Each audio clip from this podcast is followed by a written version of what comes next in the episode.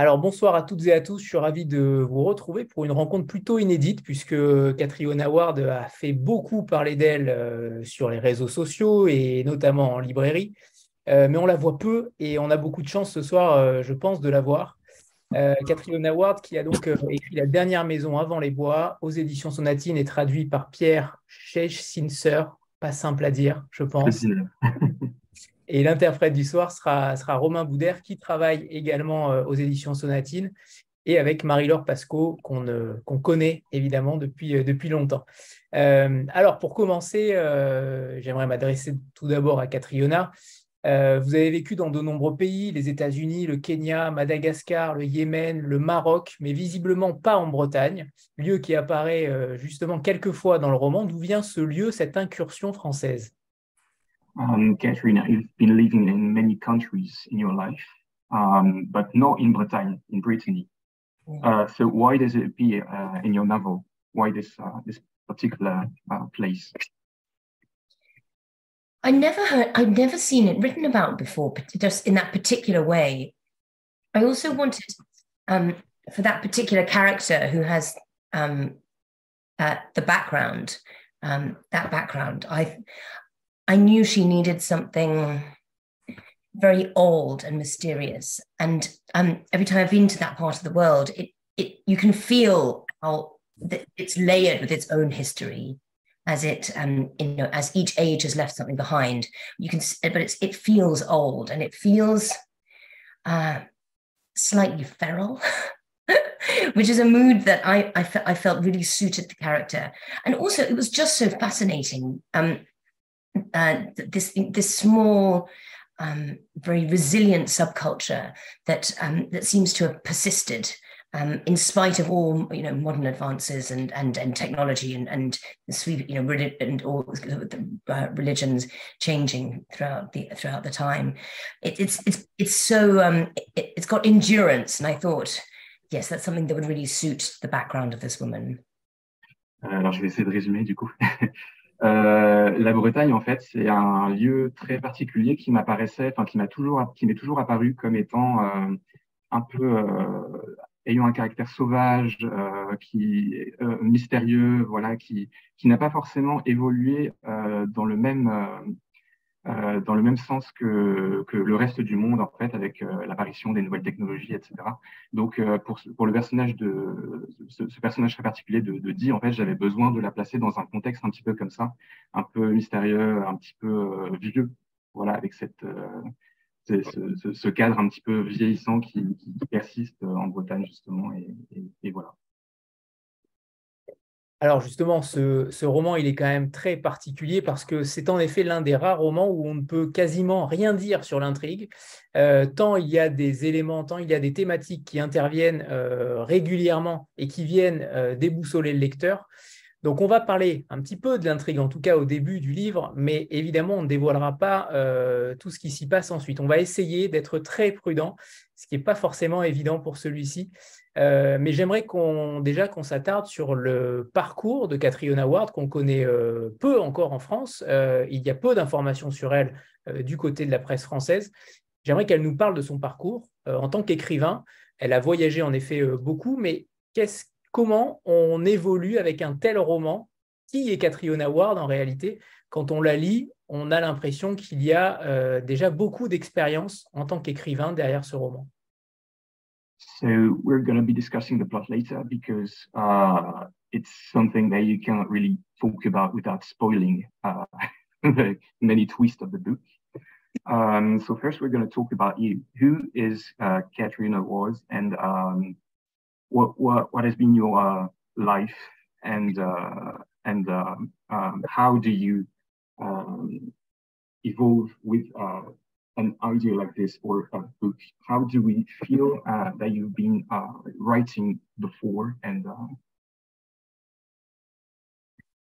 well, so I think I'm not really sure that you call these books strictly horror, but they definitely have horror in them. And um, I think that having grown up um, in so many countries, for instance, in Madagascar when we lived there, um, I went to a school that had, I think, three other children in it. it was an amazing upbringing. It was very, very beautiful. And you grew very, very close to your family, but it was also very, very lonely. And I think horror and reading horror becomes the province of lonely children, especially when you're growing up a little bit. Um, uh, because the new feelings that you are encountering as an adolescent, as a teenager, they're um, they're fr- they're frightening. And I think horror it helps you understand how to deal with feelings that you've never had before that might seem unacceptable. Um, it's that horror is the only place really where we discuss uh, the, uh, things that we're not as a society terribly, terribly keen to discuss loneliness, fear, terror, um, and, and cruelty. So I think that may have that was a real factor in my starting to write that kind of book. Um, and um, there's also, in particular, I had an experience when I um, was when I was 13, um, which was that I uh, we used to go back to Dartmoor to every every summer. So even though we, I lived in so many places, uh, we come back every summer to the same place, which is this beautiful wild moor in the south of in the south of the UK. And I woke up. I started to wake up when I was 13 every night with a hand in the small of my back pushing me out of bed. Um, and I could feel every finger on his hand. Uh, and I could feel there was someone else in the room, you know, and that you can tell, even though you can't see them or smell them or hear them or anything, you just know. I knew there was someone else in the room and it didn't mean me well. um, and it was probably the most frightened I've ever been uh, before or since. It, it's the kind of fear you never feel in the daylight. It was like a cold hand around your heart. And I'd get up and, and, and go to my sister's room and sleep on the floor there. Um, two things I think about this, which are strange, which is why didn't we tell anyone? Why didn't we tell a grown up?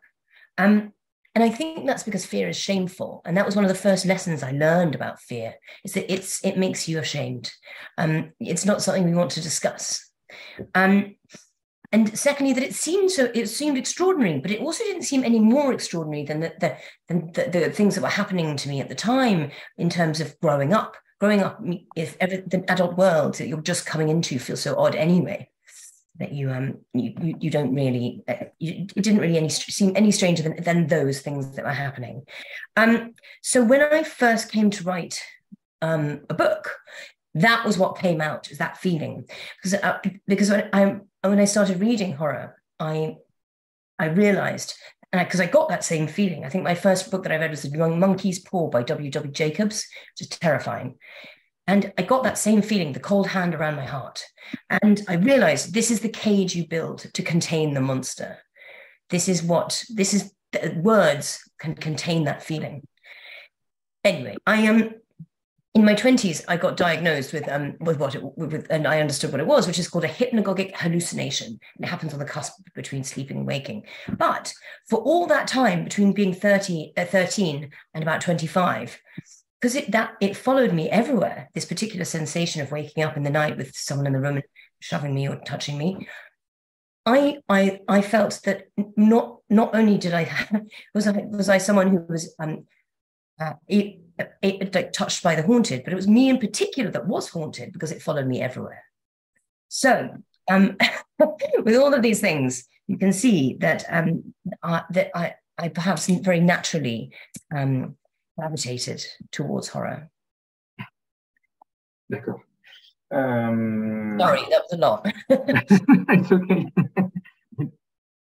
right. Maybe we're going to um, do some breaks between the, the sentences. Yeah. for, for the next questions, if you don't mind. Sorry, yeah, yeah, for sure. It's okay. Euh, en fait, j'ai pas vraiment l'impression d'écrire de l'horreur euh, à strictement parler, mais euh, c'est vrai que, enfin, je comprends pourquoi on peut parler d'horreur quand on lit mon livre. En fait, euh, ayant beaucoup voyagé, j'ai voilà, vécu dans différents pays dans mon enfance. J'ai notamment à Madagascar été dans une école où il y avait littéralement trois autres trois autres enfants avec moi. Donc c'est une vie un peu euh, solitaire qu'on est obligé de mener dans ces cas-là. Et je pense qu'à ce moment-là, lire de l'horreur m'a beaucoup aidé à, à me, sentir moins seul et à, euh, surmonter justement cette, euh, peur qu'on peut ressentir quand on est, quand on est seul. Euh, et tout ce qu'il y a de terrifiant dans nos vies à ce moment-là, voilà, c'est la solitude, c'est la cruauté des autres. Euh, et voilà pourquoi je pense qu'aujourd'hui, je me suis dirigé vers, euh, vers l'horreur sur, euh, voilà, sur la dernière maison avant les bois. il m'est aussi arrivé une expérience assez déroutante quand j'avais 13 ans. J'étais à ce moment-là dans le sud de l'Angleterre avec, avec ma famille. Et pendant la nuit, je me réveillais en fait avec la sensation d'une main dans mon dos qui me poussait en avant et je pouvais sentir vraiment euh, la, la, la, main avec tout, enfin, tous ces, ces, ces, doigts, en fait, je les sentais vraiment. Euh, et je sentais tout autour de moi une, une présence, euh, une présence qui pourtant n'était pas, n'était pas visible. Euh, et donc, euh, à ce moment-là, en fait, j'allais dormir sur le plancher dans la chambre de ma sœur. Euh, et je me suis rendu compte que j'en avais jamais parlé autour de moi parce que, en fait, dans ces cas-là, on a honte d'en parler. D'autant plus en grandissant, puisque, en fait, ce genre d'expérience, ça ne paraît pas si extraordinaire que ça quand on devient adulte et que de toute façon, il nous arrive des tas de choses euh, plus ou moins, euh, plus ou moins extraordinaires. Euh, donc voilà, je me suis aussi souvenu de ça en fait en grandissant euh, et de cette sensation que, que j'avais éprouvée et je me suis dit que euh, écrire de l'horreur en fait, ça permettait aussi de construire une espèce de cage dans laquelle on enfermait nos, nos monstres intérieurs. donc voilà. Et puis, euh, et puis en, en, devenant adulte, en fait, on m'a diagnostiqué, enfin, on m'a diagnostiqué des, hallucinations quand, voilà, quand, j'étais euh, adolescente. Mais, mais voilà d'où ça vient, en tout cas.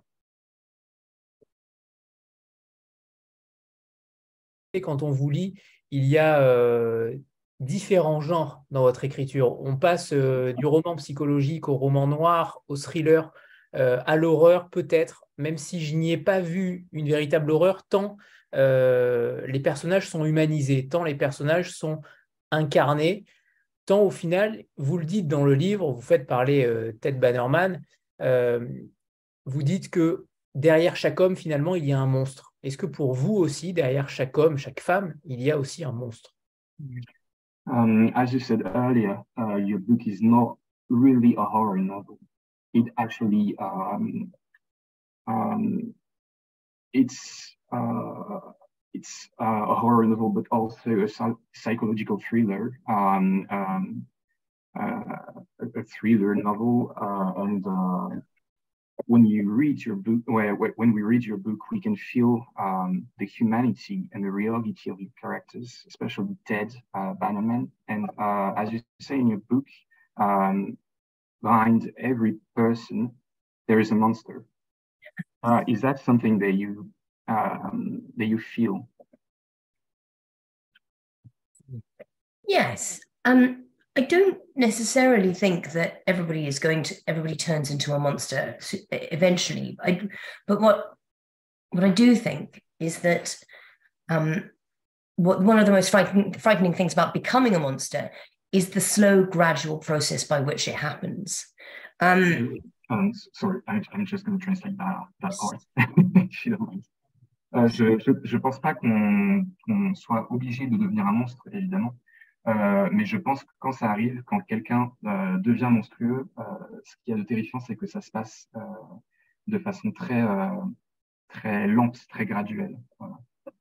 I think that yes. So um, one of the one of the things that frightens me, and I think um, that's probably why it makes its way into some some of the writing, is um, the possibility of one's own monstrosity. Um, and you only realize how far you've come down the path of, towards being a monster when you look back and see the footsteps behind you. En fait, euh, on, on réalise à ce moment-là une fois qu'on est devenu un monstre, c'est vraiment en regardant derrière soi et tout le chemin qu'on a parcouru qu'on réalise à quel point, ouais, on a changé on est devenu vraiment euh, quelque chose de, de, de, de mauvais. But at the heart of the book is compassion. um, and I think that any, actually, any anything that you write about that is horror, horror or horrifying, um, does have compassion at its heart, because you can't you can't care or be afraid where you don't um, empathize. Et je pense en fait que, que ce que, que j'ai mis au cœur de mon livre, c'est euh, la thématique de la compassion. Et je pense que c'est le cas en fait de tous les romans d'horreur, euh, puisque euh, si on écrit justement de l'horreur, euh, c'est parce que si, si, on ressent en fait euh, quelque chose de terrifiant, c'est parce que justement on, on, on ressent de l'empathie. Sinon, euh, forcément, on ressentirait rien, on ressentirait pas de peur et on n'écrirait pas de l'horreur. We get to know these characters or i got I, I the way i got to know these characters while writing them is i wanted to i wanted to write them in such a close perspective that you almost force the reader inside them wearing them like a second skin which is in itself a kind of act of horror because you force um, people to experience uh, things in a very visceral way removing a lot of the boundaries and safety that fiction um, brings because um, fiction is supposed to be better than life. It has to have order and structure and things. But if you if you put someone so close into someone else's head um, it removes all of that security. And i think that uh, that's what i wanted to do with this book. Euh, ce que j'avais envie de faire avec ce livre en fait c'est vraiment de plonger le lecteur dans la peau des, personnages de le forcer vraiment à entrer dans la tête d'autres personnages. Et c'est ça qui est vraiment terrifiant en fait. Parce que euh, ce qu'il y a de bien avec la fiction en général c'est que euh, on, on, se sent en sécurité, on sait qu'on lit de la fiction. Mais quand vous forcez le lecteur à vraiment intégrer l'esprit le, de, de, vos personnages, là, ils se sentent plus autant en sécurité. Et c'est vraiment euh, ça qui fait aussi l'horreur du, du roman. Sort of about the, it's sort of more about the horror of being alive, really, than about anything else. Oui, plus que plus que l'horreur d'être d'être d'être en vie en fait. Enfin, plus que plus que tout, c'est vraiment ça qui fait l'horreur du,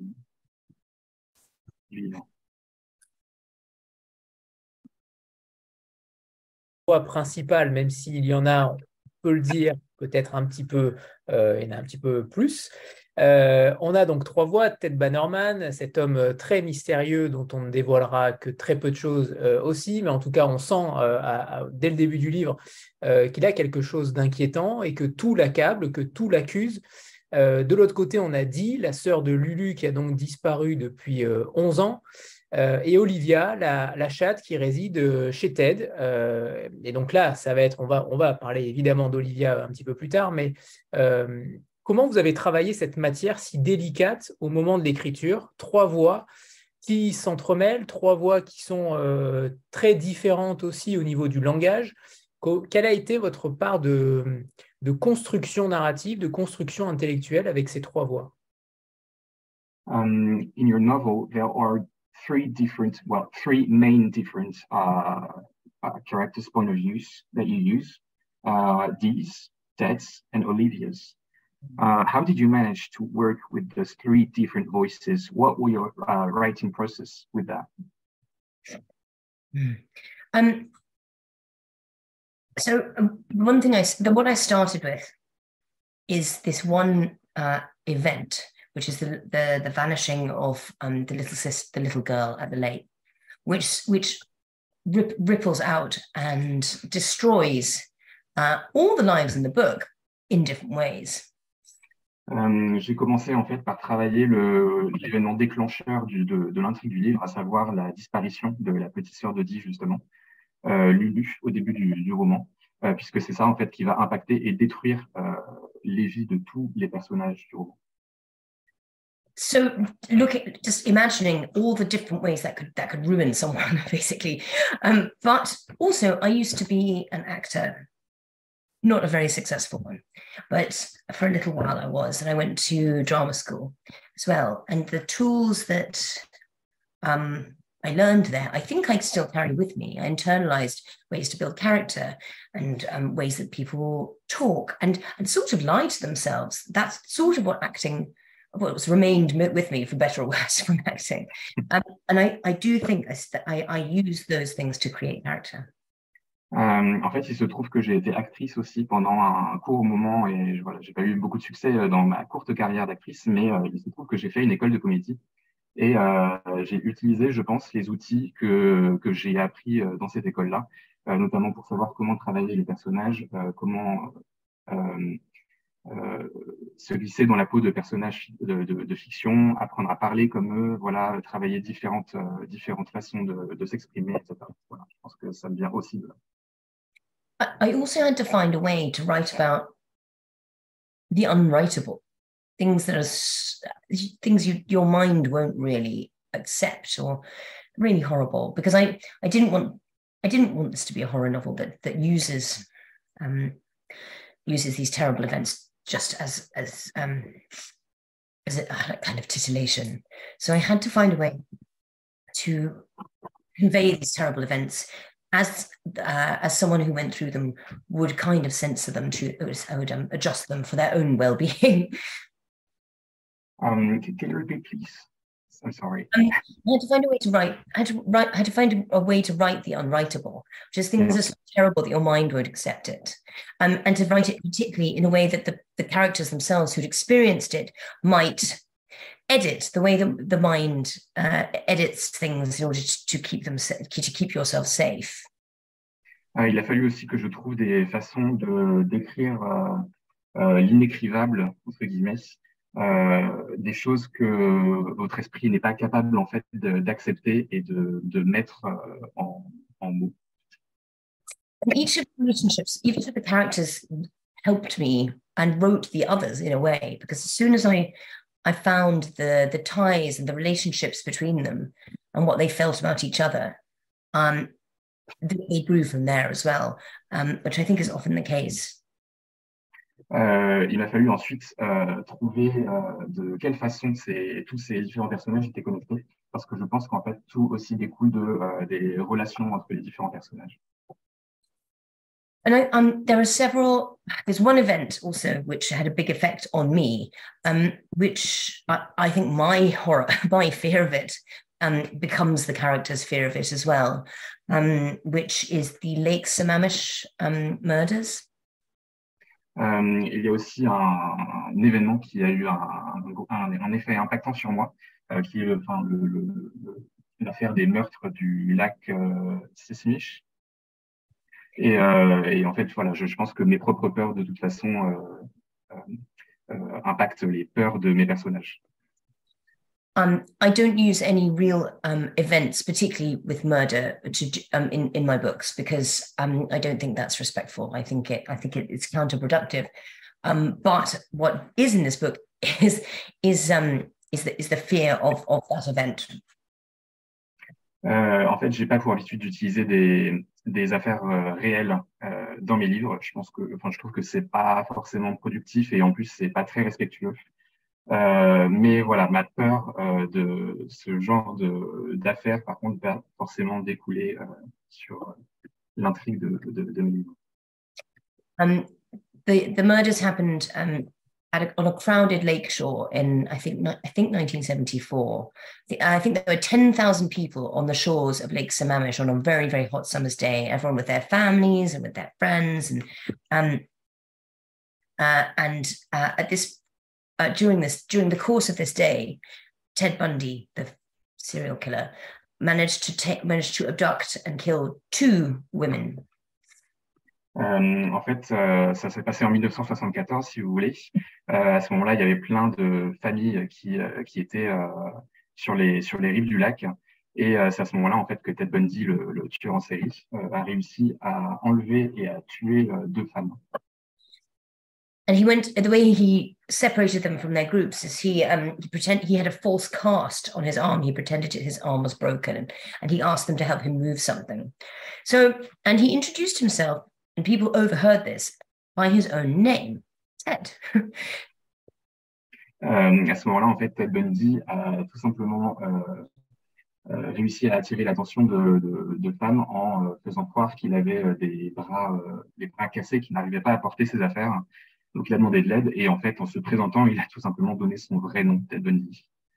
So these women died because they were helpful, because they wanted to help a stranger, um, which seems horrific to me.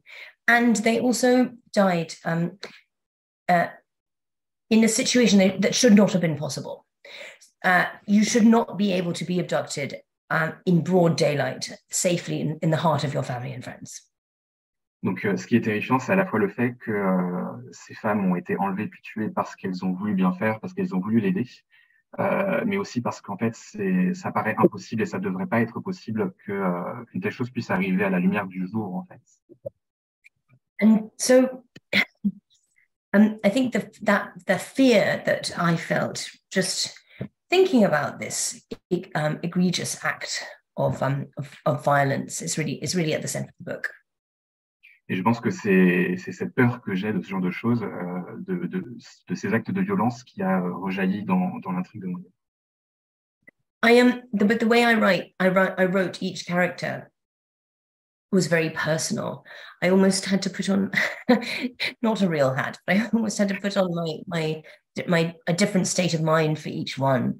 Um, and when you write when you write someone so closely, or when I finished the book, I uh, I couldn't stop. I couldn't stop. Even when I started the next book, I couldn't really stop. I found D coming out when I sat down to write. As the book is finished, it's published. I should. I can't.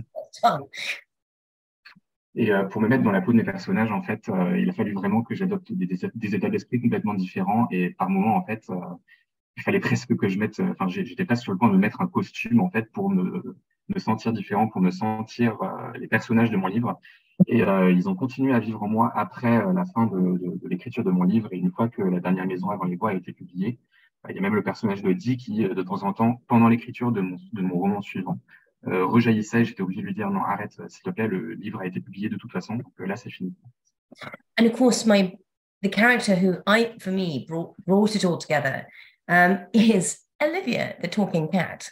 I um, she came to perform the function for me in, uh, as a writer because it's Needless Street is not a kind or um, it's, it's, not necessarily an easy place to spend your days. Um, and she, Olivia comforts Ted and uh, and becomes a sort of a source of um, a, a, an anchor. And when I was writing her, whenever I whenever I came back to her sections, there was a sense of relief, and she became my source of hope as well in the book.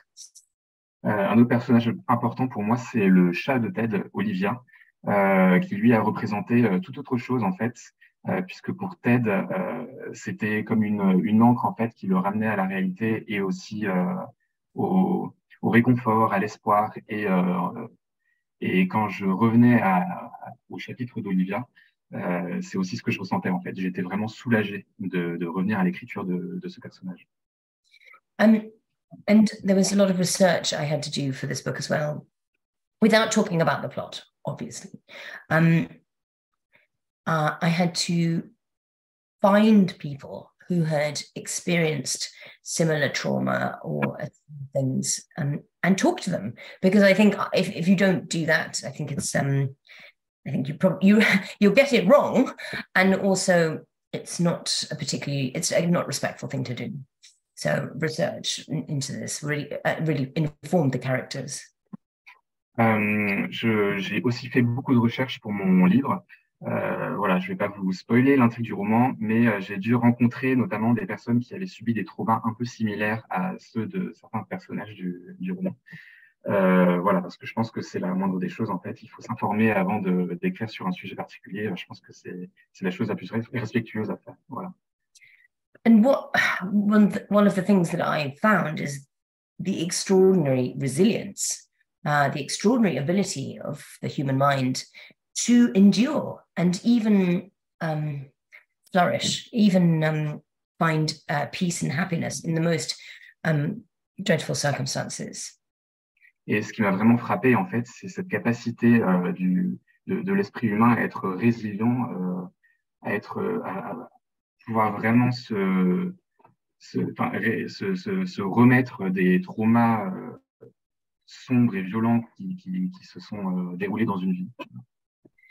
they feel like voices from the dark the, the the the, characters they feel like they're talk they felt sometimes like they were talking from some uh, otherworldly unspecified place to me and i think that actually if you know uh, if you know the book that actually is quite appropriate um, can you repeat please um the voices seemed um the voices seemed to when when i got deep deeply enough into them and had um had, had um, figured out enough of the plot and, and and and the movement of the book, they seemed to almost talk to me from from the dark, from the dark, you know, from the dark the, the dark in my head.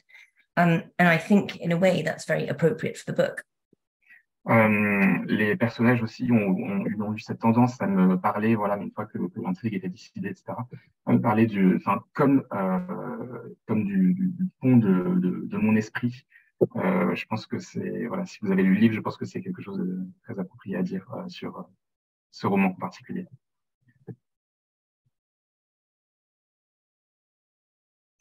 beaucoup de questions en une. merci, Catriona.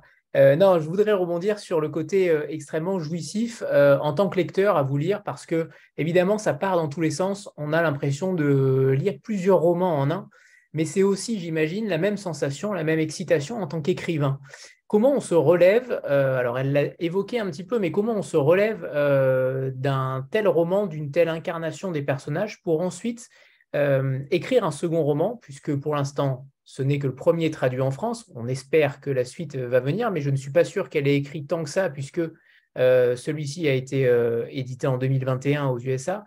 Donc, concrètement, quelle, est son évolution par rapport à ce premier roman en tant qu'écrivain? Est-ce que ce roman l'a bouleversé aussi en tant que, en tant que personne, tout simplement?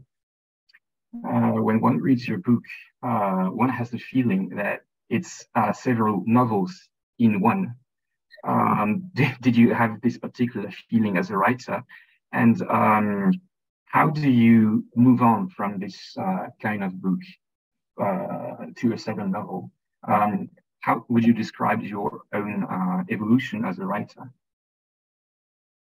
Yes. So as you, my, my first novel was um, a book called um, Raw Blood, which was um, uh, back in 2014. And I did cram absolutely everything you could possibly, every idea. I think a lot of first novelists do exactly this, is they put every idea they have into the book. Um, maybe correctly, because maybe you don't get to write another one. But um, it, you know, it it it it ranged. Um, it was a gothic novel. It ranged from the beginning of the 18th century to the First World War, and if and lots of different voices speaking. But the got you know it had that Gothic convention which I have stuck to of the of narratives. But sorry, I'll stop. Okay. Euh, en fait, il se trouve que j'ai écrit mon premier roman en, euh, en 2014. Et euh, bon, j'ai effectivement euh, fait euh, cette erreur ou pas d'ailleurs euh, que font tous les premiers écrivains, à savoir mettre vraiment toutes leurs idées dans un seul livre. Euh, peut-être, euh, voilà, peut-être que c'était ce qu'il fallait faire à ce moment-là. Voilà, après tout, euh, on n'est jamais sûr de pouvoir écrire un second livre. mais voilà, en tout cas, c'est ce que j'ai fait. Donc à ce moment-là, j'avais écrit un roman gothique, voilà, qui se passait fin du XVIIe siècle, voilà, jusqu'à jusqu'à l'après-guerre, avec plusieurs narrations différentes. Enfin, voilà. And um, so I, uh, what I've always wanted, what I've always found fascinating is the Gothic convention of um, creating a story out of fragments and and uh, and first person accounts. So um, it's a sort of uh, it's that it's, it's, it's the way you know uh, Dracula's written. It's the way Wuthering Heights is written. Um, it is um, it's writing a story that you have to find in between the narratives, um, and and that is um, that's what how I, I wrote two novels like that uh, in very traditional way. Euh, en fait, il se trouve que j'ai écrit deux, euh, deux romans gothiques qui, euh, qui étaient vraiment traditionnels dans le, dans, dans la, enfin, voilà, qui, empruntaient la pure tradition du, roman gothique, à savoir avec des narrations à la première personne notamment. Donc voilà, et on, avec une histoire qui, qui s'intègre dans tout ça. And it's sort of like, um, you know, found footage films like the Blair Witch Project. Gothic is the sort of equivalent of that. in lit- in in literature. Um, but um, now, with sorry. Um, so, sorry. Go ahead. Go ahead. Et, euh, c'est un peu le, film de Blair Witch Project qui, qui Ah, pardon, il y a eu un. Est-ce que vous m'entendez Ouais, c'est un peu comme c'est un peu comme ça que sont écrits justement les romans euh, Dracula ou, euh, ou Wuthering Heights, euh, les hauts du volevent. Euh, et euh, le, le, le, film de, de, Blair Witch Project emprunte aussi à cette, cette tradition-là d'ailleurs. Um, but I wrote two books like that. But so uh, the second book was so unsuccessful. I think it sold uh, minus copies, fewer than, fewer than zero copies in its first year out.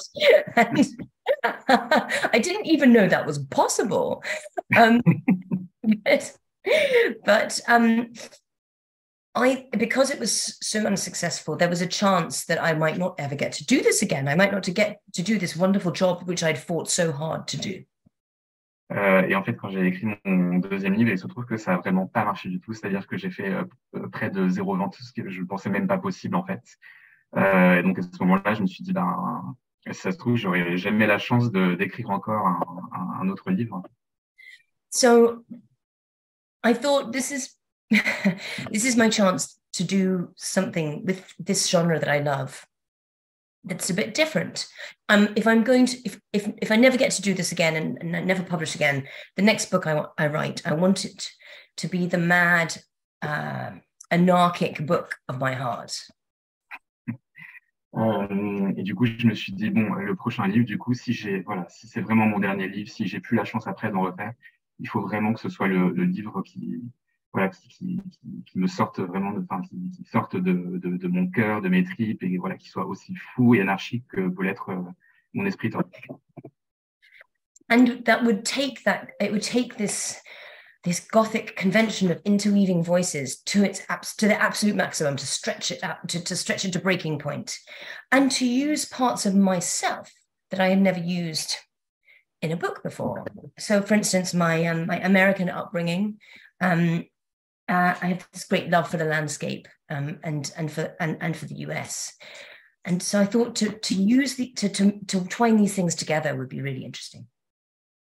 Um, et, euh, et donc, euh, sorry, can you repeat? Don't worry. I, I, I, wanted I wanted to use parts of myself that I'd never been able to use in uh, these historical novels, which um, uh, which were set in the UK. I'd never been able to use uh, like the, the landscapes of, my, of some of my childhood because I never lived in the UK as a child, um, and I wanted to be able to um, use um, uh, I want yeah I wanted to be able to uh, do think do something a, a, a bit different.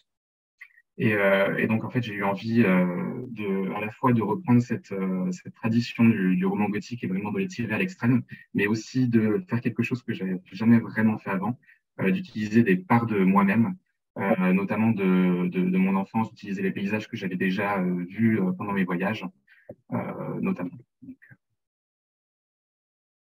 Est-ce que d'ailleurs, le... alors vous le dites un petit peu en, en post-face, on va essayer de pas trop déflorer, mais est-ce que le texte a changé? Est-ce qu'un narrateur a été plus ou moins gommé ou épaissi? Euh, Est-ce que le, euh, dans votre... alors je sais que ça va pas être évident pour répondre, mais euh, mais quand même, euh, j'aimerais savoir sa construction également. Voilà, est-ce qu'il y a des personnages, est-ce qu'il y a des voix qui se sont euh, épaissies au long, du, au long de sa construction euh, narrative, au long de son écriture?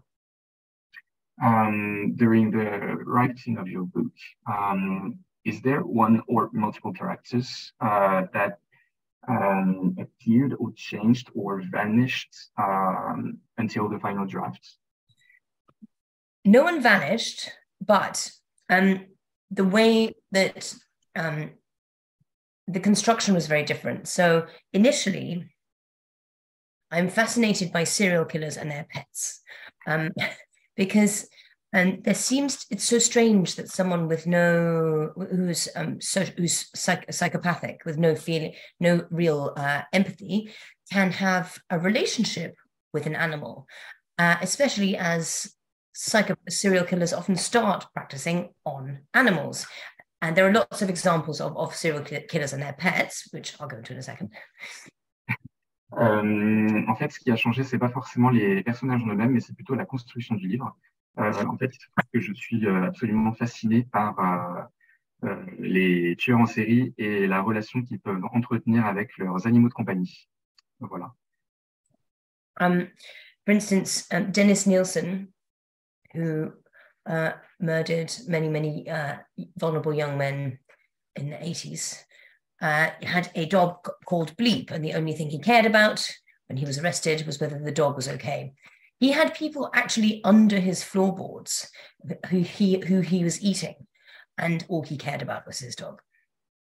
Euh, il y a ce tueur en série, notamment, qui s'appelait Dennis Nixon, qui avait un chien qui s'appelait Bleep, euh, et qui tuait euh, deux jeunes hommes. Euh, et en fait, au moment où il a été arrêté, euh, tout ce qui lui importait, c'était de savoir si son chien allait bien. Euh, alors qu'à côté de ça, en fait, il tuait des, gens, tout simplement. Donc, donc voilà, il avait une relation très très particulière à son animal. Um, Myra Hindley also had a dog that she she loved very much called Poppet, and um, they used they actually used that dog, the photographs of the dog on the moor, to to find some of the bodies um, on the Saddleworth Moor. Uh, who's the name, uh, what's the name of the, the serial killer? Myra Hindley, um, which is Ian Brady and Myra Hindley were a, a, a serial killer couple. Ok. Euh, un couple de tueurs en série, du coup, qui avait un, un chien qui s'appelait Poppet. Euh, et en fait, il, il, se trouve que les, les, les, enquêteurs ont utilisé une photo de ce, de ce chien-là pour forcer les, les tueurs en série à, à leur dire où se cachaient les corps de leurs victimes. This sounds like I'm not answering the question, but I am. um, so, uh, so, initially, this book was about a serial killer who has a cat, because I wanted, and that that was a very very different relationship. Um, it was uh, because the cat would play this sort of it would be uh, this this innocent naive figure who would not understand the story that they were in Euh, au début, en fait, de mon histoire, euh, j'avais prévu que euh, Ted, le personnage principal, soit un tueur en série et, et qui, voilà, qui vive avec son chat Olivia. Et donc, dans ma tête, en fait, le chat était ce, ce, ce, personnage un peu innocent et naïf, en fait, qui ne se rend pas compte de la, de la noirceur de l'histoire dans laquelle il évolue. And I, th I, think the relationship between pet and owner is, is so intense anyway. There's another form of coercion almost that's that, that's involved in it. If you, you, you own another living creature. Je pense que la relation entre un, une, une, une, personne, un, un, être humain et un animal est très particulière en fait. Il y a, il y a cette, euh, cette, ce, ce, lien qui ne se retrouve pas euh, dans d'autres types de relations. So this this would have been this would have been a very different book. It would have been just Ted, just Olivia, um, alone, and just just narrated by Olivia. No no other voices. I tried it, so I tried to write this book, um, exactly like that. It just didn't work. À la base, donc, c'était vraiment, il y avait juste ce personnage de Ted et de son chat Olivia. Euh, et j'ai essayé de l'écrire comme ça, vraiment. Euh, à travers le point de vue unique euh, d'Olivia. Voilà, il fallait que ce soit Olivia qui raconte, sauf qu'à la fin, en fait, euh, j'ai pas réussi. Ça marchait, il un truc qui marchait pas. And I realized it was a bigger story. It was a, and it needed more voices. What I really wanted to write about was how trauma uh, uh, ripples and ricochets out um, from one event. And that meant it was not just this insular, claustrophobic story about two people, but um, about and the effect of, of, of a, uh, a, terrible event on, on several. Et j'ai réalisé à ce moment-là en fait que le roman avait besoin de plus de, de narration, plus de voix extérieures, et qu'il fallait aussi que euh, l'histoire découle d'un trauma, d'un événement traumatisant qui impacte la vie des, des personnages. Voilà, il fallait que ce soit ça. So actually, no one was cut at all. No characters were cut. if any, what happened is I realized that I needed to I needed to reach out and grow the story. Donc, euh, en fait, dans les faits, aucun personnage n'a disparu entre temps. C'est plutôt l'inverse même. Euh, voilà, j'ai réalisé qu'il fallait que je pioche des choses euh, ailleurs pour euh, pour améliorer mon histoire. Vis-à-vis -vis des serial killers, parce que j'ai reçu Dania Klukavka il y a quelques jours euh, dans le même cadre que, cette rencontre. Et elle euh, voulait souhaiter mettre en avant les victimes, souhaitait mettre en avant davantage les victimes, puisque euh, il y a cette fascination du monde entier depuis des années déjà, depuis euh, au minimum 50 voire 60 ans, pour les serial killers. Est-ce que vous aussi, parce qu'à travers ce roman, il y a, on fait parler beaucoup les victimes, est-ce que aussi vous vouliez remettre au goût du jour les victimes de crimes, de sévices, de maltraitance Est-ce qu'il y avait pour vous cette volonté-là aussi um, the world appears to have a fascination for serial killers, uh, maybe even more uh, for serial killers than for the victims themselves. Um, did you uh, want, uh, did you uh, write um, from the point of view of uh, victims on purpose? Was it something that you really were willing to do? Sorry, repeat the. Sorry. Um, is it is it something they were willing to do to um to take uh, this, uh, the the victims of abuse or um, um and to, to to make them the central characters, the the hearts uh, of your book instead of the serial killers or Um, I think the, the center of the book is a crime. I don't think the center of the book is the serial killer. Um, I, yeah, I think actually the almost everyone in this book is a victim. Mais oui, effectivement, tout, tout, le monde, enfin, tous les personnages sont des victimes dans ce, dans ce roman. Mm. Yeah, I, I just translated what you said. Oh, okay. Good. Um, I think I agree. And one of my favorite books um, at the moment is uh, that is a book called The Five by Haley Rubenhold, which is just about the lives of the five victims of Jack the Ripper. It's beautiful. And the last chapter is just a list of everything those five women had in their pockets when they were found. um, Euh, en ce moment, je, je, je, lis un livre sur euh, cinq victimes de Jack l'Éventreur et il se trouve que le dernier chapitre, c'est juste une liste euh, de tous les objets que ces cinq victimes avaient dans leur poche au moment où elles ont été euh, retrouvées. Yeah, but it is a problem. There's a pro there's a problem with the genre, um, and a uh, problem with true crime as well. To glorify to glorify just by focusing on uh, the perpetrator and not not the survivors or the victims. Mais je pense qu'effectivement, c'est un problème récurrent, euh, dans, notamment dans le genre du true crime. Euh, on glorifie beaucoup le, le, les tueurs en série et euh, on oublie presque en fait les, les, victimes derrière tout ça. It was something I was very, very aware of and very keen to avoid.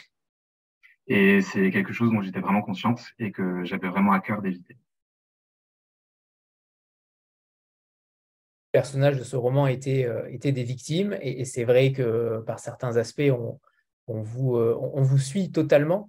Euh, est-ce que finalement, est-ce que Ted Bannerman est aussi une victime pour vous? Est-ce que, euh, est-ce que ce personnage-là, qui est aussi mythomane, qui ment à son psychiatre pour obtenir des réponses, notamment, est-ce qu'on peut être empathique avec Ted Bannerman sans en dire trop sur qui il est concrètement? Mais en tant qu'écrivain, comment vous vous attachez aussi aux personnages les plus malfaisants, les personnages les plus sombres?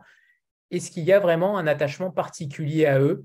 J'imagine que oui, parce que vous le, vous, vous, le dites ce soir, mais vous le transposez aussi dans votre livre. Mais j'aimerais que vous nous en disiez davantage sur ce point-là. Um, you said earlier that all your characters in your book are victims. Uh, is it also the almost all? Almost all of them. Uh, is it also the case um, of Ted um, to you? um, because he's kind of a liar. Sometimes he kind of uh, manipulates his uh, psychiatrist, and um, um, we would be interested in knowing how uh, you, as a writer, you emphasize with um, dark um, characters like Ted. It's it's it.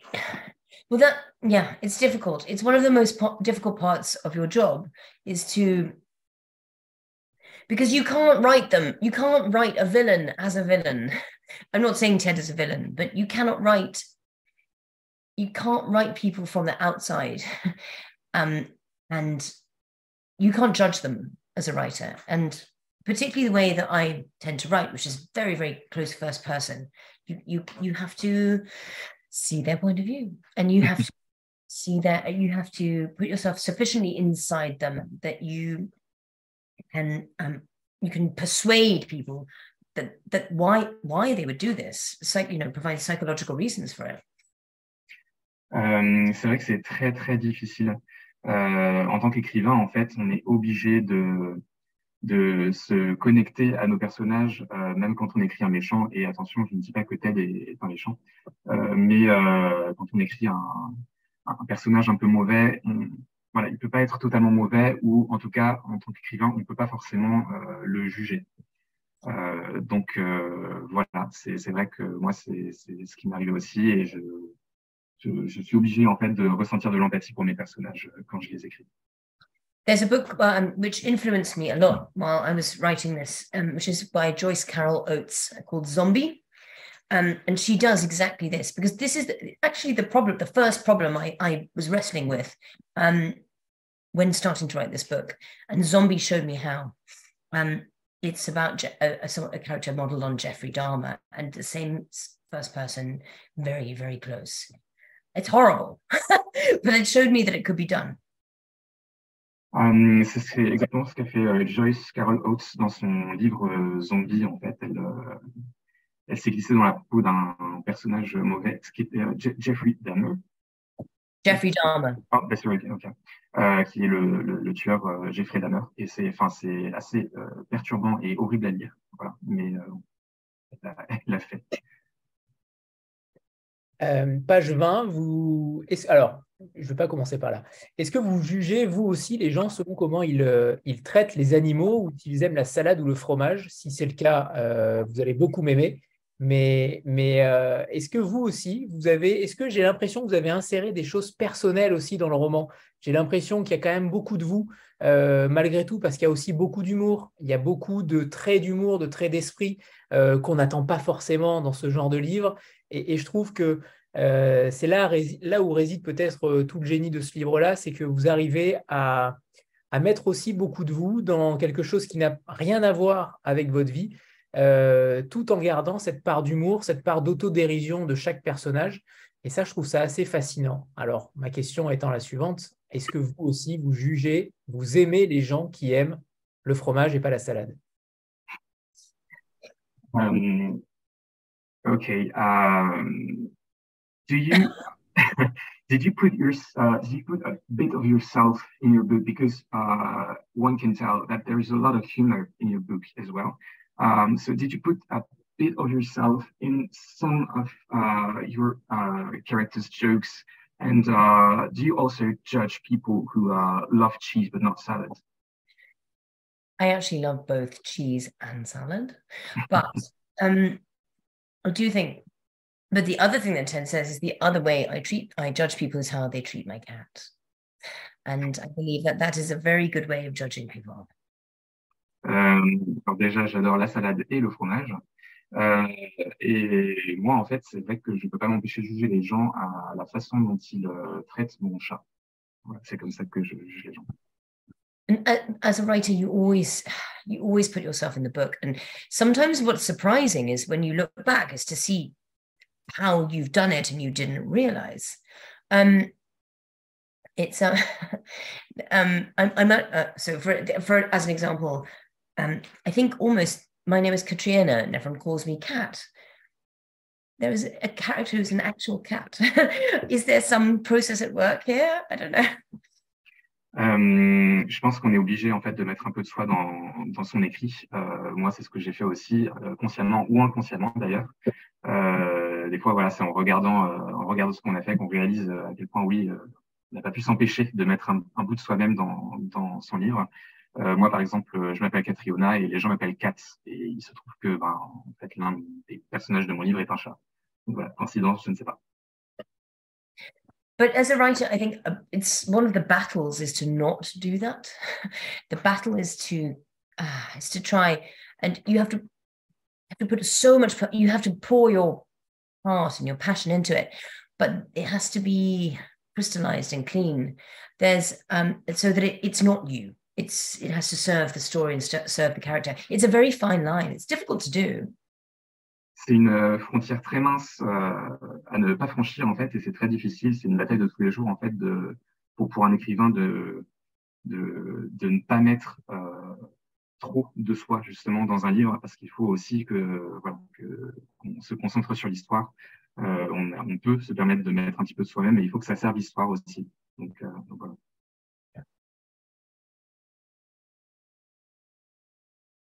frappé aussi, puisque euh, un certain écrivain euh, français récemment, euh, Mathieu Bellesi pour ne pas le citer, a traité également de la maltraitance sur les animaux dans son, dans son dernier roman.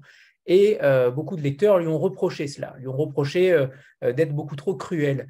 les deux livres sont peut-être à rapprocher, on ne va pas dire dans quelle mesure en tout cas, mais c'est quelque chose qui m'intéresse dans la façon de le traiter pour le lecteur également. Est-ce que Catriona a eu peur de choquer son lectorat. Est-ce que c'est quelque chose euh, est-ce que c'est quelque chose qui s'anime en elle quand elle écrit? Est-ce qu'elle pense au lecteur, notamment sur ce phénomène-là de maltraitance animale qu'on voit de plus en plus euh, fréquemment, quoique euh, il y a certaines années, il y a une certaine époque, c'était également le cas, mais quel est son ressenti par rapport à ce qu'elle va déclencher chez le lecteur? Um, there's a French writer who uh, recently wrote a book about uh, animal abuse, and he uh, actually received some backlash from uh, readers. Um, how do you feel about that? Um, do you think about what the readers will think of what you write? Because there's there's um, you, you speak a bit of animal abuse in your book. Um, so were you afraid of what the readers would think, or do you think about that or not? Of course, yeah. Um, some. I mean, of course, in the sense that you're always aware um, of the line that you're uh, you're treading. The the two two things you think about, which is what can I handle, and what might the reader be able to handle. Um, I don't write gratuitous um, scenes of um, violence or torture or animal abuse, um, but I write about what frightens and horrifies me, and I think that's kind of our job as writers, is to look at the look at look at the things which perhaps horrify us.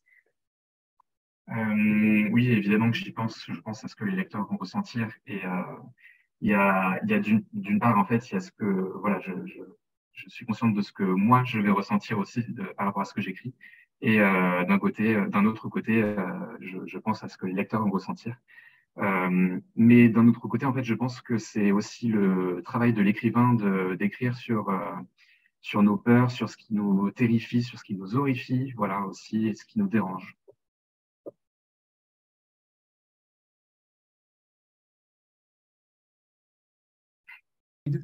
Voilà, préparez-vous. There's a group photo. Okay. C'est bon, parfait. Alors, on va peut-être lire un passage euh, donc de Catriona et traduit ensuite euh, par Robin. It's time to read your, um, the, the extract you, you chose earlier. Sorry, sorry, say again. It, it's right to, to it's time to read, you know, the, the um, the chapter that you chose to to to read earlier. Yes, wonderful. Yes. okay, so obviously I have to read the cat, right? Évidemment, j'ai choisi le, le point de vue du chat. Exactly. So I was busy with my tongue, doing the itchy part of my leg when Ted called for me. I thought, darn it, this is not a good time. But I heard that note in his voice as I stopped, so I stopped and went to find him. All I had to do was follow the cord, which is a rich, shining gold today. He was standing in the living room. His eyes were gone.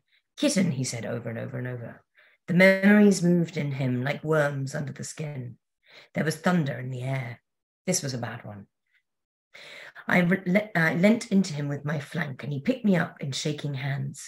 His breath made roads in my fur. I purred against his cheek. The air began to calm. The electricity subsided. Ted's breath, breathing slowed.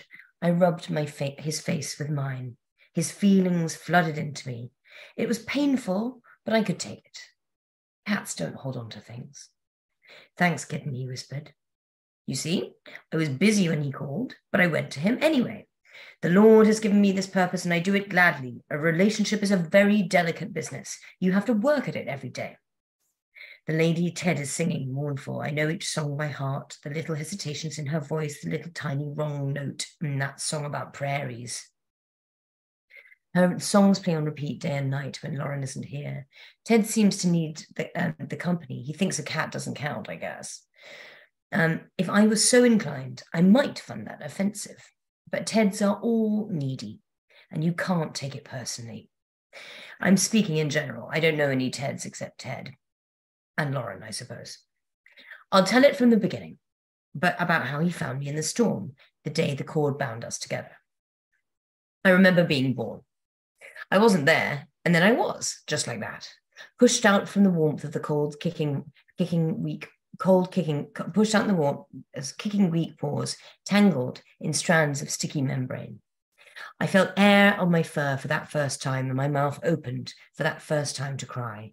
She bent over me, big as the sky. Warm tongue, warm mouth about my neck. Come, little kit, we're not safe here. Mama cat. The, the others we left in the mud. They hadn't survived the passage. The soft shapes I shared the dark with, shared the dark with during those months, now still and pelted by rain. Come. She was frightened, I could tell, even as little as I was. The storm must have lasted for days, I don't know how many. We moved from place to place looking for warmth and shelter, and my eyes weren't open yet, so the memories of, are of scent and touch, the soft, earthy place where she, we slept, the acrid tang of fear. Her fur on my nose as she curled right tight around me, the slippery odour of holly leaves. As my eyes began to open, I could see dimly, and rain poured down like shining knives. The world crashed and shivered. I had never known anything different, so I thought there was always a storm. I learned to stand and then walk a little. I began to understand that something was wrong with Mama Cat. In her body, her movements were growing slower. Less milk came. One night we took shelter in, the in a gully. Overhead brambles uh, shivered and lashed in the gale. She warmed me and fed me. She purred. The sound grew weak. Her warmth faded, and then she was still. The cold began to creep into me. There was a roaring noise and a blinding beam of light. Not the shivering light of the sky, but a yellow circle, a thing like a spider of flesh glistening with rain. I had no word for hand then. It enclosed me, lifted me from my mama. What is this? The scent was of earth. The scent of earth was strong on him. His cuffs were slick with mud. A beast hummed nearby. He put me inside the beast. Rain hit the metal roof like little stones. He folded me up, warm. The blanket was yellow with a pattern of blue butterflies. It held the scent of someone I knew or longed to know. How could that be? I didn't know anyone yet. Poor little kitten, he said. I'm all alone too.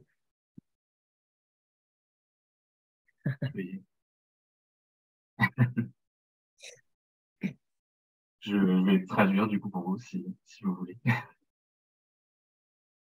Alors, Olivia. J'étais occupé à passer ma langue sur la partie de ma patte qui me grattait quand Ted m'a appelé. Je me suis dit, ah non, ce n'est pas le moment. Mais il y avait dans sa voix un ton que je connaissais bien. Alors je me suis interrompu pour aller le voir. Tout ce que j'ai eu à faire, c'est suivre le cordon, qui est d'un doré très brillant aujourd'hui. Il se tenait dans le salon. Ses yeux avaient disparu. Chaton, répétait-il en boucle. Les souvenirs progressaient en lui comme des vers sous sa peau. Il y avait de l'orage dans l'air. Cette fois, c'était du sérieux. J'ai frotté mon flanc contre lui et il m'a prise entre ses mains tremblantes. Son souffle formait des routes dans ma fourrure, alors je, me suis mise à ronronner contre sa joue, jusqu'à ce que le vent se calme et que l'orage s'éloigne. La respiration de tête s'est ralentie. J'ai planté mon visage contre le sien et tous ses sentiments m'ont submergé. C'était douloureux, mais supportable. Les chats sont résistants. Merci, chaton, a-t-il murmuré. Vous voyez, j'étais occupé quand il m'a appelé, mais je suis quand même allé le réconforter. C'est le rôle que m'a assigné le Seigneur, alors je l'endosse avec plaisir. Les relations sont comme des êtres très fragiles, il faut les nourrir chaque jour. La femme Ted chante sa musique mélancolique. Je connais toutes les chansons par cœur, toutes les hésitations dans sa voix, et jusqu'à la petite fausse note dans la chanson qui parle de prairie. De prairie. Quand Lorraine n'est pas là, des chansons jouent toute la journée et toute la nuit, sans interruption. Ça fait de la compagnie à Ted. Il faut croire que pour lui, un chat, ça ne compte pas.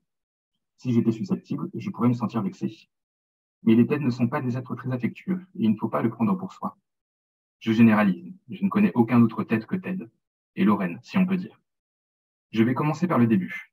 Comment il m'a trouvé dans la tempête, le jour où le cordon nous alliait l'un à l'autre. Je me souviens de ma naissance. Un instant, je n'étais pas là, et celui d'après, si. Expulsé du chaud vers le froid, entortillé dans une membrane collante dont j'essayais de me dépêtrer, en agitant mes pattes toutes faibles. Pour la première fois, j'ai senti l'air sur ma fourrure, et pour la première fois, j'ai ouvert ma gueule pour pleurer. Elle s'est penchée sur moi, grosse comme le ciel. Langue tiède, gueule tiède autour de ma nuque. Viens, mon chaton, nous ne sommes pas en sécurité ici. Maman chat. Les autres, on les a laissés dans la boue. Elles n'avaient pas survécu à la traversée. Les formes molles avec qui j'avais partagé l'obscurité pendant tous ces longs mois étaient à présent immobiles, fouettées par la pluie. Bien. Elle avait peur. J'avais beau être toute petite, je le sentais. La tempête a duré des jours. Je ne saurais dire combien. On se déplaçait sans cesse, en quête de chaleur, en quête d'un abri. Mes yeux n'étaient pas encore ouverts, alors j'ai surtout des souvenirs d'odeurs et de sensations. Le nid doux et terreux où on a dormi, la puanteur acide du rat, la fourrure de ma mancha sur ma truffe lorsqu'elle se levait autour de moi, le parfum éphémère des feuilles de houx. Mes yeux ont fini par s'ouvrir, mais je voyais flou. La pluie qui s'abattait sur nous faisait penser à des poignards luisants. Le monde explosait et tremblait, je n'avais jamais rien connu d'autre, alors je croyais que la tempête était éternelle. J'ai appris à me lever et à marcher maladroitement. Très vite, j'ai compris qu'il y avait quelque chose qui n'allait pas avec Maman Chat, avec son corps. Ses mouvements étaient de plus en plus lents et il y avait de moins en moins de lait. Un soir, on a trouvé refuge dans un fossé. Au-dessus de nos têtes, les ronces s'agitaient frénétiquement dans le vent. Maman chat m'a réchauffé et m'a nourri. Elle ronronnait. Puis les vibrations ont perdu en intensité. La chaleur s'est dissipée. Au bout d'un moment, elle a complètement arrêté de bouger et le froid s'est insinué en moi. Il y a eu un rugissement et un rayon de lumière aveuglant, mais pas la lumière tremblante du ciel. Là, il s'agissait d'un cercle jaune. Une espèce d'araignée de chair luisante de pluie s'est approchée de moi. Je ne connaissais pas le mot pour main à l'époque. Les doigts se sont refermés sur moi et m'ont arraché à ma mancha. Qu'est-ce que c'est que ça? Il dégageait une forte odeur de terre mouillée. Ses manches étaient maculées de boue. Pas très loin, on entendait un animal qui fredonnait. Il m'a mise dans l'animal. La pluie frappait le toit en métal comme de petites pierres. Il m'a enveloppé, tout chaud. La couverture était jaune, avec des papillons bleus dessinés. Elle sentait le parfum de quelqu'un que je connaissais, que j'avais très envie de connaître. Comment était-ce possible? Je ne connaissais encore personne. Pauvre chaton, a-t-il dit. Moi aussi, je suis tout seul. Alors, je rebondis sur euh, cette perception, parce que ce roman joue avec nos perceptions constamment. Euh, j'aimerais que Catriona nous dise euh, à quel point elle met le curseur, à quel moment elle met le curseur du mensonge au lecteur, parce qu'elle ment au lecteur, clairement.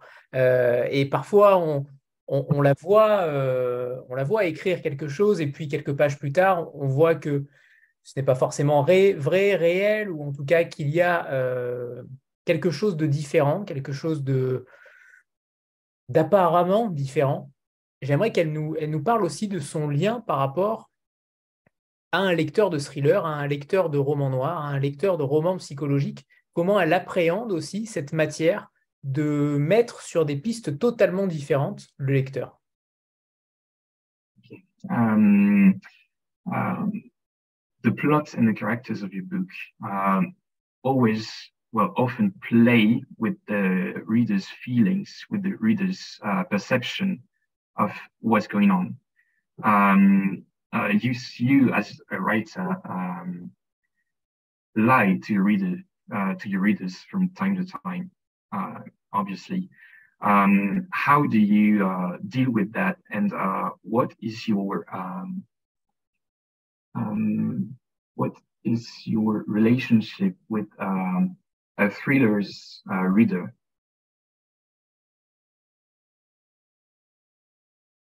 I'm so, sorry, your uh, your mic is off. I, I muted myself during your um, um, so people in the UK, um, or it, it, in English is called the twist, right? It's it's when you mislead it, or when you you have late in the novel a moment which turns the expectations and uh, the context of what you've just read upside down. Oui, c'est ce qu'on ce appelle un rebondissement. Du coup, ce qu'on pourrait appeler un rebondissement en français, c'est quand effectivement on joue avec le lecteur et, et, à un moment donné, il se passe quelque chose qui euh, change complètement la perception du lecteur par rapport à l'intrigue. I prefer the word reveal because it should reveal the world as it is. Um, and for me, this dynamic feels completely natural because it's ex- it feels very much how you experience the world anyway. Um, we don't have the securities of fiction. We never know what's going to happen next. And the idea that the rug that um, reality can be suddenly in very in a very violent way transformed feels very realistic to me. Euh, moi, plutôt que de rebondissement ou de twist, euh, comme on dit en anglais, je préfère parler de révélation, puisqu'en fait, euh, c'est juste qu'à un moment donné dans l'histoire, on révèle le monde tel qu'il est vraiment.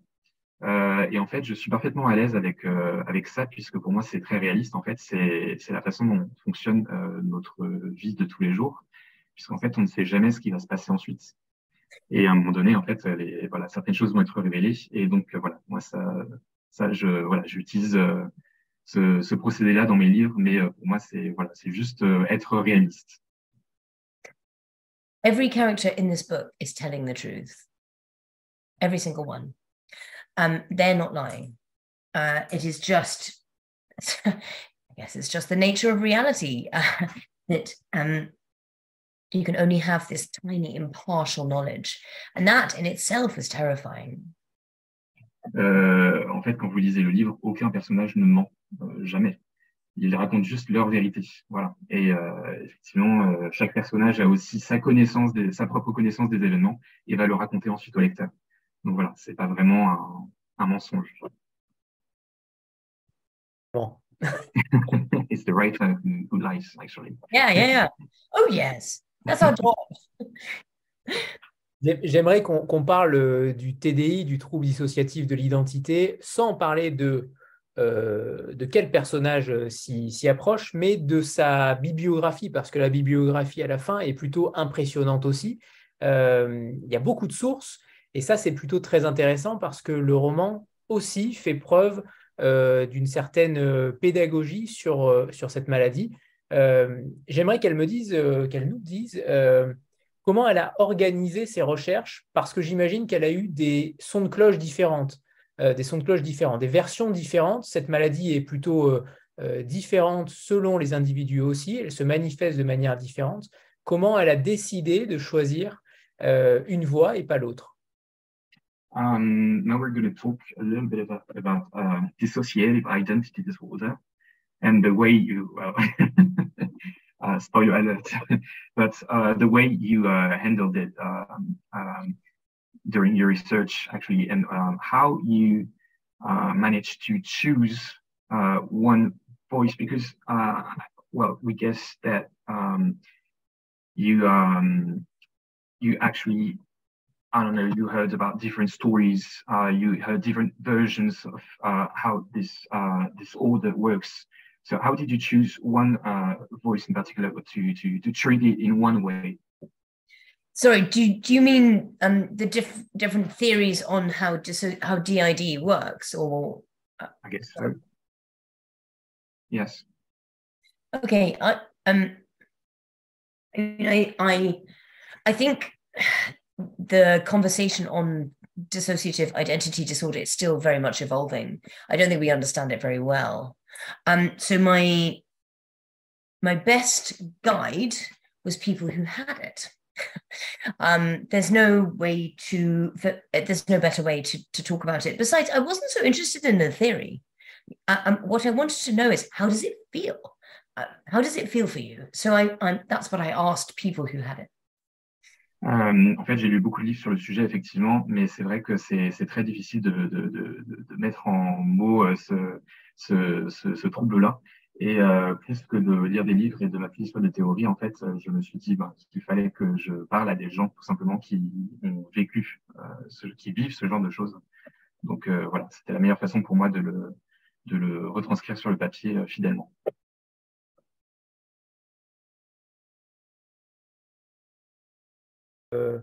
pour beaucoup n'existerait pas. Ça, c'est aussi intéressant, c'est développé dans le livre. Alors, j'ai plus noté le passage, mais ça m'y fait penser. Mais j'aimerais qu'elle nous parle de cette théorie-là qui est euh, contredite aussi. Et il y a une autre théorie euh, qui dit que euh, ces individus-là détiendraient, entre guillemets, la, conscience collective du monde. Je crois que c'est- ainsi formulé. Euh, j'aimerais qu'elle nous parle de ça parce que j'ai été fasciné par ça et je ne sais pas si c'est la réalité. Euh, je ne sais pas si elle a inventé cela ou pas, mais je trouve ça fascinant de voir que il y a en effet euh, des théories à l'aube, enfin à une époque où en effet euh, il y a des thèses complotistes un petit peu partout aussi et, et- et la science est souvent euh, malmenée. Mais pour le coup, j'aimerais qu'elle nous en dise davantage sur ça. Et la première théorie, pardon, c'est laquelle? Euh, c'est pas une théorie, c'est qu'en tout cas les, certains individus contestent euh, cette version-là, cette, cette maladie. Um, there are uh, several um, theories uh, evolving around this uh, disorder.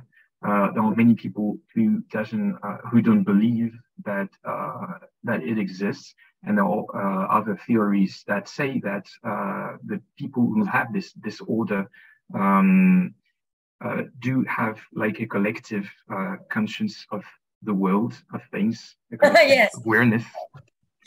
So, what do you think uh, about that?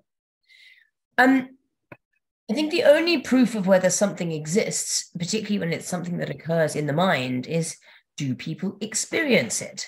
Whether you believe in dissociative identity disorder or not, it is inarguable that people experience it.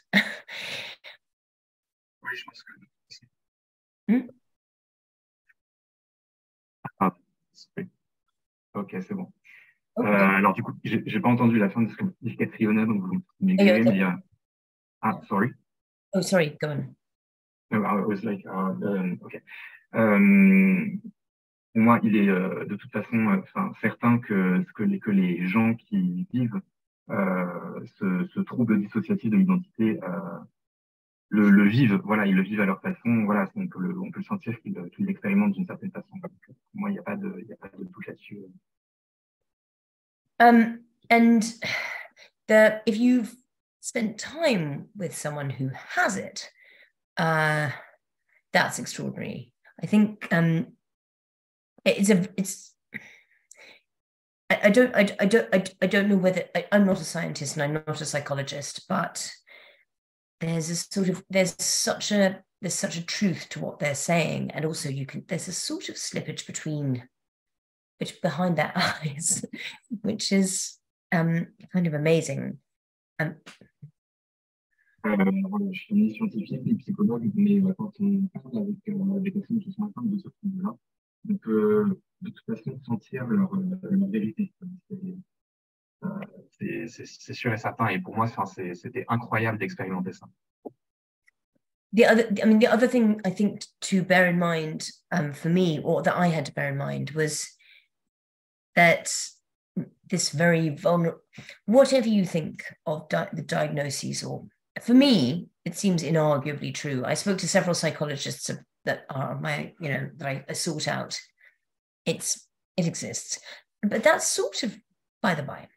Um, whatever um, you think of the actual diagnosis, um, this is still a very vulnerable group of people because it only DID only comes from the most traumatic stories so whatever, whatever you think of the diagnosis, the presentation that I had seen in literature in horror um, was very, very uh, vill- villainizing.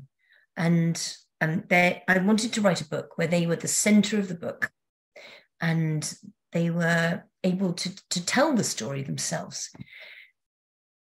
Euh, quoi qu'on pense de, de, ce trouble, qu'on y croit ou pas, euh, il faut savoir que les, les, les personnes qui le, qui le vivent euh, sont très vulnérables en fait, puisque nécessairement euh, ce trouble-là vient avec un, un, traumatisme très très fort, très très violent euh, dans le passé de ces personnes. et ce que j'ai remarqué, c'est que dans la littérature, que ce soit de l'horreur ou du thriller, on a tendance à faire, faire de ces, de ces personnes-là euh, des, des, antagonistes, en fait, des, des, des méchants d'histoire. Et moi, ce que je voulais faire avant tout, c'était justement de euh, les mettre au centre de leur histoire pour qu'ils puissent raconter, euh, pour qu'ils puissent raconter leur histoire, en fait. Voilà. Je précise le, le passage puisque je l'ai retrouvé. Euh, il existe une théorie philosophique selon laquelle les TDI détiendraient le secret de l'existence. D'après cette théorie, chaque être vivant, chaque objet, chaque pierre, chaque brin d'herbe a une âme, et toutes ces âmes assemblées forment une conscience collective unique, un univers sensible. Voilà. Je ne sais pas si tu, um, tu la traduction, mais... I just found the, the, the, the moments in your book when you, uh, where you talk about this, uh, you know, theory of the, uh, that, that those people um, uh, actually have the secret of existence itself, that they believe that everything uh, has a soul. Yeah. So, he, well, he just found the. the yes, yeah, yeah. yeah, I, I, yeah, I, I love the idea. Um, because it's it's as good a way as explaining the universe as any, to be honest. Um, and it's it's more of a th- it's it's more of it's almost like it's they, they there's a kind of quantum theory that goes with it that you know every particle has kind a kind of consciousness. I i think these are abstract thoughts. Um perhaps a little um perhaps you know that an abstract um idea that springs off from did um i i just wanted i really felt it was important not to do um in this book what what is so commonly done, which is to um, make the person with DID the, the, uh, a plot device to to to, just encourage, in, in, you know, to, to to to make something happen. Euh, oui, c'est vrai que c'était important pour moi de, de le mettre. Je trouve que c'est une théorie comme une autre hein, qui, qui voilà qui, qui expliquerait le voilà le, secret de, de, de, la vie. Euh, ce qui était vraiment euh, important pour moi, c'était justement de de, voilà, de, de, de, ne pas faire euh, cette erreur que peuvent faire euh, d'autres euh, d'autres livres en fait qui traitent de ce genre de sujet et et, et, de, de, de, ne pas en faire un, un plot device en fait de ne pas en faire quelque chose de juste pratique pour le pour le l'avancement de l'intrigue en fait. Il fallait voilà que je que quand que j'en parle autrement que que j'en parle sans sans que ça ait forcément un lien avec avec l'intrigue d'autres, mais il y a des personnages dans la tête de Ted qui n'ont pas de prénom, euh, qui ont des surnoms comme l'homme scarabée. J'aimerais qu'on parle de cet homme scarabée parce que euh, c'est donc euh, le psychiatre, tout simplement, de Ted, qui se fait manipuler également, qui, comment dire, qui l'écoute, mais qui parle aussi beaucoup de son livre à écrire, euh, notamment sur, enfin, en tout cas, il a du mal à finir son livre à écrire. J'ai eu l'impression qu'il y avait une petite métaphore avec peut-être avec Catriona euh, potentiellement. Il peut y avoir en tout cas un lien. Euh, mais cet homme scarabée, qu'est-ce qu'il représente aussi pour vous, Catriona? Um, there's another character who, who doesn't uh, have a proper name in the book. It's the psychiatrist, the uh, uh, Crochon man or the Scarab man. Uh, I don't know what's the English version of it. But, uh, uh, yeah, okay. Well, he spends a lot of time in the book uh, listening to Ted and also uh, writing his own book. Uh, but he struggles with finishing his book. does it have a, a, link with the way you did, with how you, you struggled writing your own book? Or well, can you talk more, say, say more about this, this particular character? This is a this is a perfect example of you not realizing that you're using yourself in your own book. Now that you say this, of course it's me. Ah, en fait, voilà, comme on disait tout à l'heure, en fait, c'est le parfait exemple de, de, la façon dont un écrivain met un peu de soi dans un livre. Et maintenant que vous dites euh, oui, je me dis effectivement, oui, ça, ça doit être ça, ça doit être moi. Um, I, yes, I think I needed, on a purely plot level, I needed Ted to be able to talk to someone who wasn't a cat. So, um, and also, I thought that the idea of having someone manipulate the, psycho, psych, psychiatric process for their own ends to try and understand themselves better was, was quite quite interesting. Um, I like the Bugman because he's a little bit he he's a little bit of um he's you, he doesn't have a name and you don't know much about him. But i feel like i felt like i knew him. Euh, de façon très terre à terre, en fait, j'avais aussi, j'avais d'une part besoin que Ted euh, s'adresse à un autre personnage que son chat à un moment donné dans le livre, et donc effectivement, il y avait son psychiatre qui était très pratique pour ça. Euh, et d'un autre côté, euh, effectivement, j'aimais cette idée en fait d'un personnage qui manipule justement euh, un petit peu ce, ces, ces, séances de psychiatrie à ses propres fins. Euh, voilà, et je, j'aime beaucoup ce, ce, personnage-là. Alors j'avais aussi une question peut-être un petit peu plus légère, quoique Ted Baderman, Bannerman s'enregistre car il perd la mémoire des instants, des moments, de la temporalité, et il enregistre notamment des recettes de cuisine. Euh, d'où vient cette idée C'est plutôt euh, surprenant à chaque fois. D'où vient cette idée et surtout, est-ce que vous les avez testées, ces recettes? Uh, In the book, uh, Ted. Um, uh, no, often, oh, yeah. I think he often records himself. I tested every single one. ok, moi j'ai effectivement testé chacune des recettes. Yeah, every single one. And um, some of them were horrible. and some of them were delicious. Um, I actually thought the um, the strawberries with balsamic was very delicious.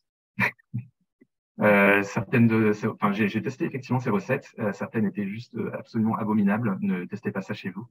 Euh, et d'autres recettes étaient euh, étonnamment délicieuses. Je pense notamment à uh, what was the strawberry uh, um, recipe? Um, strawberries with balsamic vinegar. Oh, okay. balsamic vinegar. Mm. Notamment les, les, fraises au vinaigre basilic. C'est absolument délicieux.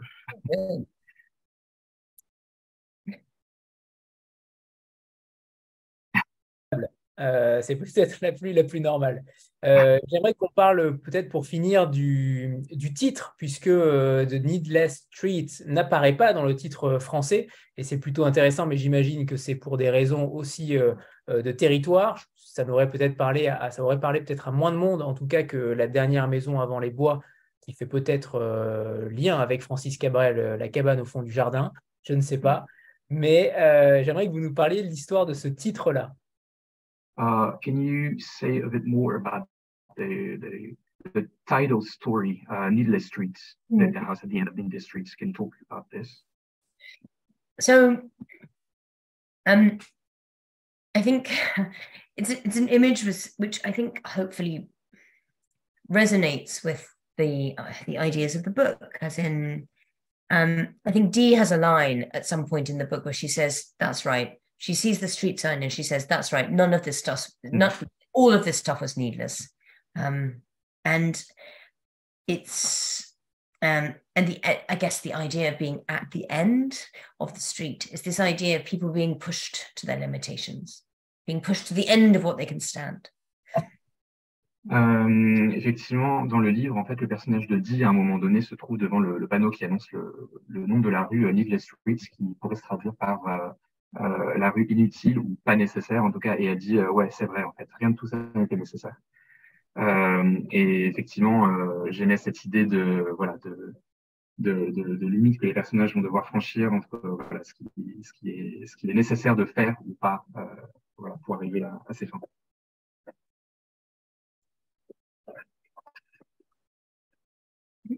Uh, you, you were about to say something.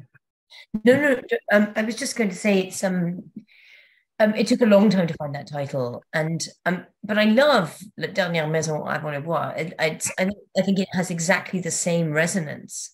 Um, I think it says the same thing, which is a very, very um, a good skill on the part of whoever chose that. Euh, oui, il m'a fallu un très long moment pour euh, choisir ce titre et euh, pour en revenir à la, au titre français, La dernière maison avant les bois. Euh, je trouve que c'est un titre qui est, qui est très cohérent en fait avec, euh, avec mon histoire. Je trouve qu'il il a la même résonance justement, il, il, veut dire les mêmes choses que le titre que moi j'avais choisi. Et je trouve que c'est quelque chose de très difficile à faire, donc bravo à celui ou celle qui a choisi le, titre français.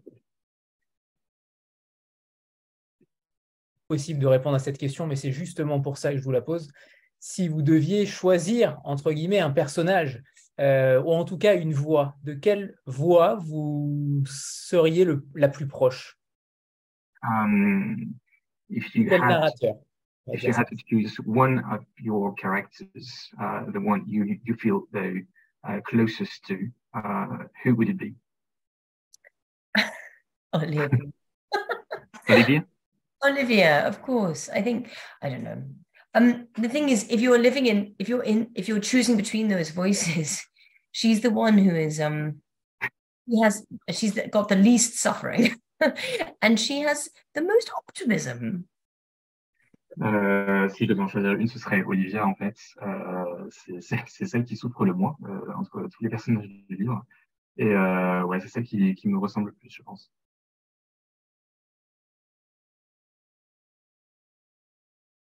Dans le chat, on dit que vous aviez un, un regard de chat. Et en effet, on comprend donc euh, pourquoi vous avez choisi euh, Olivia. si personne n'a de questions, on va, on va, on va terminer cette rencontre et j'en suis ravi. En attendant, je vais couper mes notifications, mais Clémentine a une question.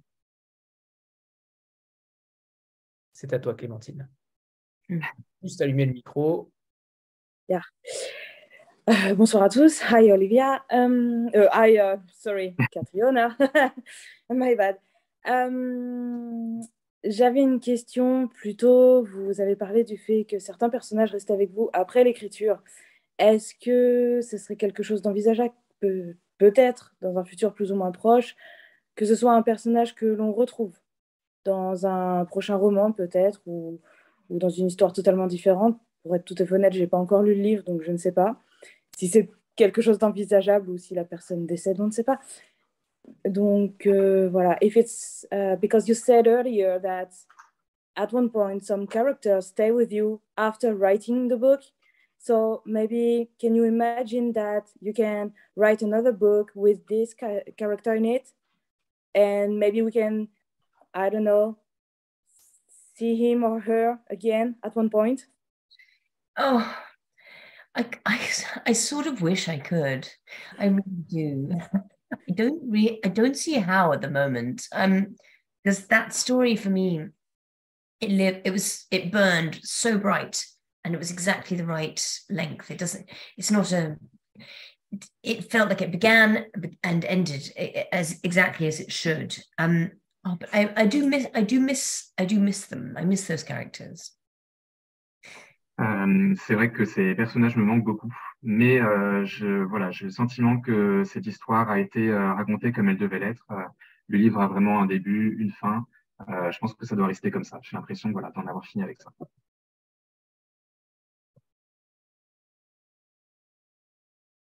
le, deux, le, deuxième roman qu'elle a écrit, je crois qu'elle en a écrit deux hein, de ce qu'elle a dit tout à l'heure. Est-ce que Robin, d'ailleurs, tu peux aussi peut-être nous confirmer qu'il y a potentiellement un deuxième roman euh, chez Sonatine de Catriona Ward.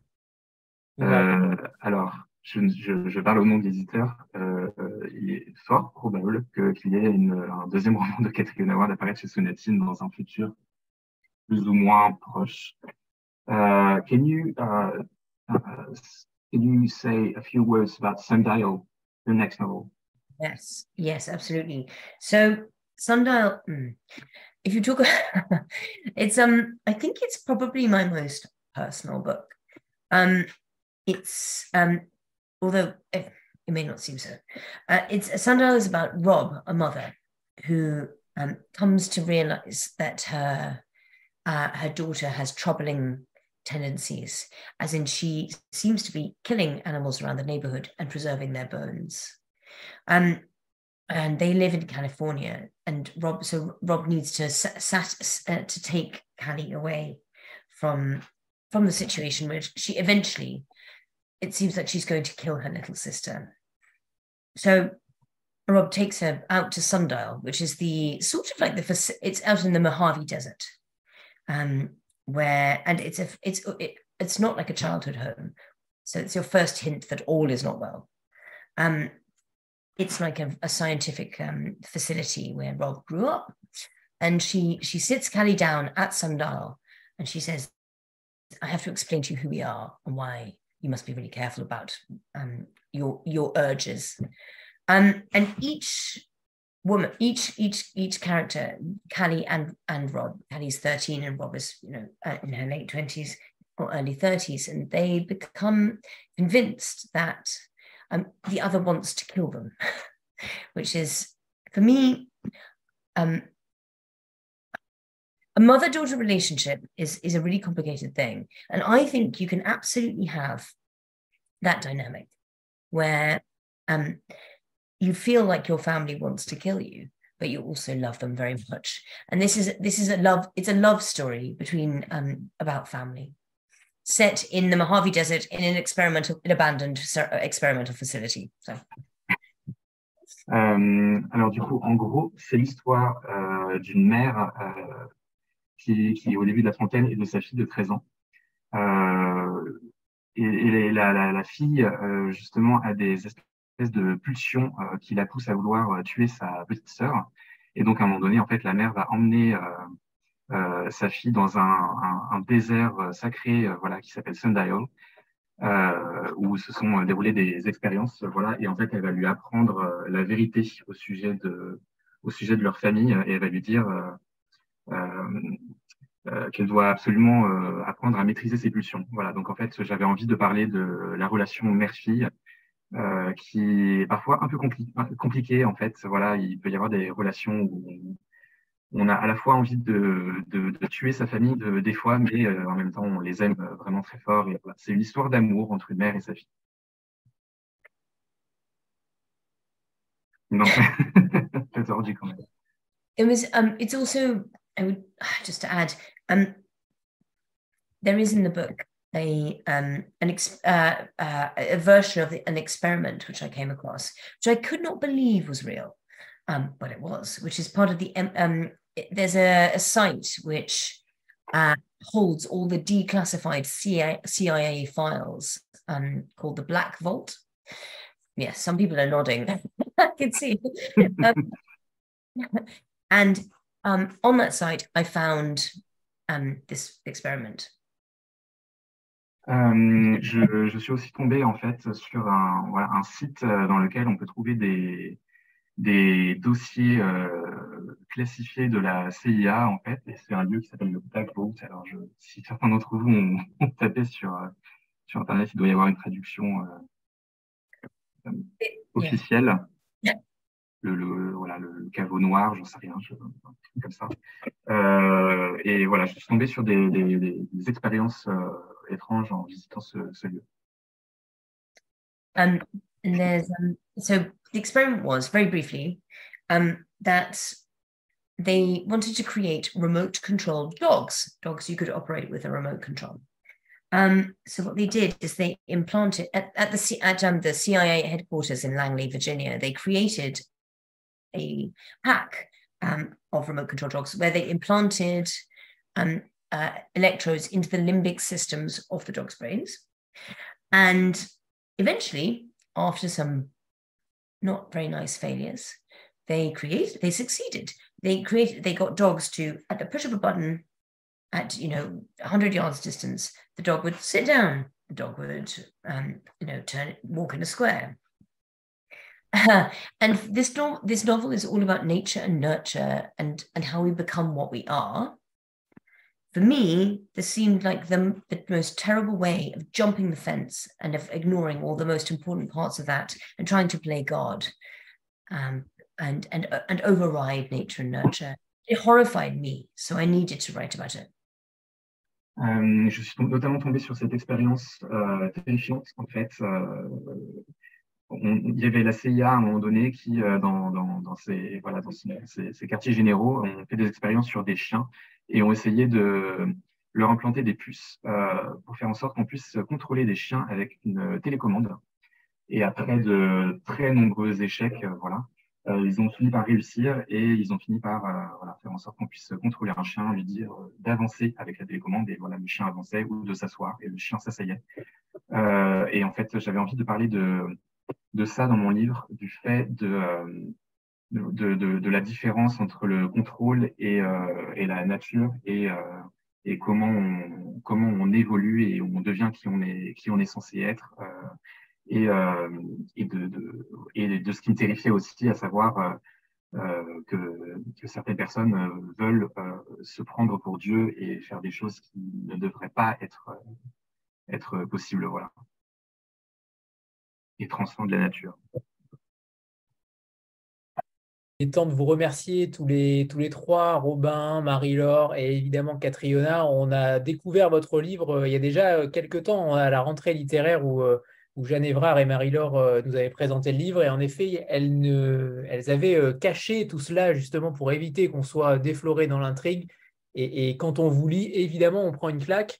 Euh, c'est un grand livre, c'est un grand roman, c'est un, un roman qu'on ne lâche pas évidemment, mais surtout, vous allez être déboussolé pour ceux qui ne l'ont pas encore lu, vous allez être totalement déboussolé et, c'est très perturbant aussi pour notre cerveau euh, de lecteur, notre cerveau même tout court. Euh, et je trouve ça fabuleux d'arriver à renouveler un genre, d'arriver à renouveler euh, un genre qui peut parfois s'endort sur ses lauriers. Et là, je trouve que c'est d'une originalité assez incroyable. Euh, que ce soit sur le fond et sur la forme. Alors bravo, Catriona. Euh, le livre a déjà un superbe succès, j'imagine, je le sens. Euh, mais je pense que vous avez une, une, immense carrière devant vous aussi en France, parce que je sais que le livre est traduit ailleurs aussi. Bravo, tout simplement. merci à tout le monde et merci Robin pour la traduction fabuleuse, parce qu'en effet, c'était peut-être pas forcément évident. merci à tous, merci infiniment. Merci Catherine. Merci beaucoup. Merci. Au revoir. Et à bientôt pour le prochain. Au revoir tout le monde.